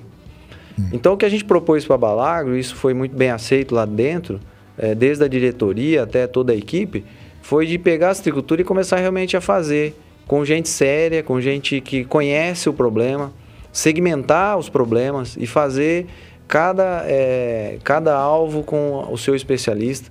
Então hoje a gente tem vários trabalhos sendo feitos, né? Perfeito. Eh, a Unesp de Botucatu faz, a Unesp de Jabuticabal faz, Sim. a Farmatac tem feito também eh, trabalhos com, com a Balago. E eu tenho, eh, fico muito satisfeito de poder pelo menos estar participando. Eu não faço pesquisa, meu, meu- eu sou um extensionista, mas eu fico satisfeito de poder pelo menos estar participando desse momento de eh, colocar as ideias. eh, ou Trazer a validar. visão do campo, né? Trazer uma visão. Trazer a visão do da campo, né, necessidade, né? É, E Justamente. como extensionista, extensionista, né, levar essa informação técnica que nós estamos estudando, né, junto a esses pesquisadores que você citou aí, da Unesp de Jabuticabal, o professor Daniel Andrade, da Unesp lá de Botucatu, a professora Regiane, né, trabalhando na frente aí da, da entomologia. Sim. Os trabalhos com o professor Daniel lá iniciaram, né, em, em laboratório, né, laboratório, semicampo. Então, no laboratório a gente destrinchou ali, por exemplo, falando do ácaro da leprose, a gente testou nossos produtos lá in vitro, é, em cima a eficiência, né, dos produtos na questão dos ovos, das larvas, das ninfas e dos adultos. Então, todas as fases do ácaro para que a gente possa entender o comportamento né, desses produtos.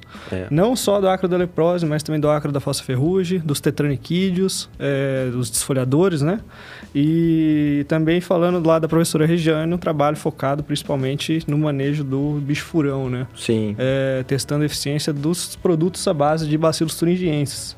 É, e lá com o professor Daniel, né, voltando para o professor Daniel, a gente testou a fase laboratório, semicampo, falando da, da, da estufa e também a fase de campo, né, desse, desse manejo. Então, o que deu certo lá no laboratório, a gente foi passando para as etapas subsequentes aí, né, Maneco? A, a gente acredita que essa fase da, da- do screening aí de dose, curva de dose, alvo, né, os produtos, isso é muito importante, né, o que está sendo feito.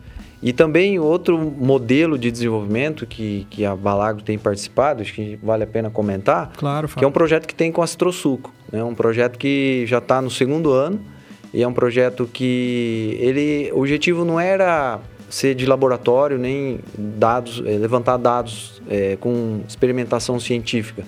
Era um da, eh, o objetivo é levantar dados de observação de campo, mas utilizando já os biológicos em escala. Sim, Né? sim. Então, ou seja, em, em áreas comerciais, em talhões, para você ter uma ideia. É, é que é uma coisa que a gente não tinha essa informação. Levando isso pro farm test ali, né, Fábio? Levando pra, pra prova de fogo e pro, pro. Pensando, não a prova de fogo em si, né? Mas pensando na realidade, né, de campo, né, Fábio? Sim. Porque muita gente comentou durante o podcast aqui das questões das pulverizações, né? Que nem o Fábio falou, ah, tem que ser feito quando a gente tem é, o clima favorável, claro, né? Que isso melhora né, a eficiência do produto. Mas entender isso durante todo o manejo, né, Fábio? É, todas as aplicações, com intervalo de aplicação diferente, com volume de caldo A diferente. dinâmica do produtor. A dinâmica né? do produtor. A gente observou, né, Fábio, nesses trabalhos, por exemplo, em alguns casos, uma com aplicações sequenciais, um- uma diminuição nos picos e vales das incidências de algumas pragas. Bacana. Então isso é muito interessante com o uso dos biológicos. Então essa informação é importante para que a gente possa é, ir para o mercado da citricultura com os biológicos, mas com posicionamento técnico. Então, isso que a gente busca. Então, na, na, na citricultura, uh, eu diria a revolução será biológica. Uhum. Para toda a vida. E para toda a vida. É, com certeza. É isso? É isso aí. O... A gente vai, vai ter que encerrar, Fábio. O... Quer deixar um último recado aí pro pessoal? Deixar a rede social para te seguir? Ó, quem quiser. Se você recuperar a senha. É, o mais fácil é no LinkedIn, né? E eu fico em Tapetininga, trabalho com assistência técnica em Citrus. Quem quiser depois pode me procurar lá no LinkedIn, acho que é mais fácil, ou com o pessoal da Balagro aí. É, é, foi muito legal estar aqui com vocês, é, aprendendo também um pouquinho, aprender a se comunicar, né? E compartilhando as experiências que a gente já teve de, de vida, de citricultura, já são mais de 30 anos aí de experiência com a cultura. É, e cada dia a gente acha que não sabe nada, né? Mas é, tá no sangue, né? Eu sou filho de ex-citricultor, então meu pai já plantou laranja, meu sogro já plantou laranja. É, eu tenho um primo lá em Jabuticabal ainda que planta laranja, então é, tá no sangue e é uma cultura que a gente gosta muito. Toda a minha vida profissional sempre teve a laranja no meio. Uhum. Criei meu, tô criando meus filhos, minha família, tudo graças à laranja, graças à citricultura. E os problemas estão aí para a gente resolver. Eu acho que faz parte. É, o agricultor é um, é, um, é um caboclo resiliente, é, acima de tudo, um caboclo de muita fé. E a gente precisa ter muita fé para poder superar esses, esses desafios, né? fazer as coisas com bastante, com bastante zelo, com bastante carinho, que vai dar certo. Vai dar certo, com certeza. Tem que dar. É. é isso aí. Inclusive, a Tamara estava aqui acompanhando, é. mandando um beijo e com muito orgulho falando que esse é o meu pai. É, isso aí. Beijo, bacana. filha. Que bacana. Isso aí, muito bom. Marcelo, quer deixar um último recado aí? Eu só agradecer mesmo a, a oportunidade, né? É, como eu falei no início aqui, é uma satisfação para mim estar participando aí do, desse podcast junto com o Fábio Yamamoto aqui também. E, e, é isso. Só tá mais calmo? Tô mais calmo agora. Agora o nervosismo aqui passou um pouco. Ô, Maneco. Eu também tô mais calmo. Agora das próximas vezes vai ser mais tranquilo. É já, já fica o convite para voltar, porque citricultura Obrigado. tem muita coisa pra gente falar, né, Fábio? Tem, tem. Muita coisa aí. É. Felipe, uhum. mais uma vez aí. Isso aí, muito obrigado, Maneco. Mais uma, mais uma participação aí, mais uma edição que a gente consegue concluir com muita informação bacana, muita informação nova. Ou uma coisa que o Fábio falou, acho que foi muito importante, né? Que é comunicar. Gente que está aqui, a gente está comunicando para diversos públicos diferentes, né? Então, muitas vezes, o pessoal que está focado no, nos cereais, por exemplo, não uhum. tem toda essa percepção, né? Toda a demanda e necessidade que, que a cultura né, do citrus está tá exigindo aí. Então, acho que isso é muito importante, né? Não só para o público final, como para todos nós que, que estamos na cadeia do agro, né? Com certeza. Essa troca de ideias, né? É uhum. importante esse intercâmbio de, de ideias. E por falar em intercâmbios de ideia, pessoal, semana que vem eu vou receber o Fábio Torgato para a gente falar sobre viagens técnicas, né? Qual que é a importância dessas missões agrícolas aí para a agricultura de modo geral. A gente está falando de citricultura, então vamos conhecer a citricultura em outros países, como é que eles estão se desenvolvendo lá. Isso é bem interessante, então já fica o convite aí para vocês virem da semana que vem, dia 26. Beleza. Dia 26, então, ó. Tô esperando vocês. Fabio, muito obrigado pela presença. Obrigado, Maneco, pela acolhida. Obrigado, Isso Felipe, aí, Marcelo, pelo convite. Marcelo, valeu. Venham mais vezes aí. Valeu, Maneco, com certeza. Tá sempre portas abertas aí. É isso aí. Muito Felipe, obrigado. Mês que vem tem mais? Mês que vem tem mais, com certeza. É isso aí, Nos então. próximos também. Nos próximos. É, tá show de bola, cara. Tem muita coisa boa vindo aí. Muita coisa. É isso aí, pessoal. O um agradecimento para todo mundo aí que participou com a gente e agro para toda a vida, balagro para toda a vida. É isso aí. Isso aí. É isso aí. para toda a vida. É isso aí. Então, pessoal, valeu. Vamos dar um tchau aqui para geral. Falou, pessoal. Valeu. Tchau, tchau. Tchau, tchau. tchau, tchau.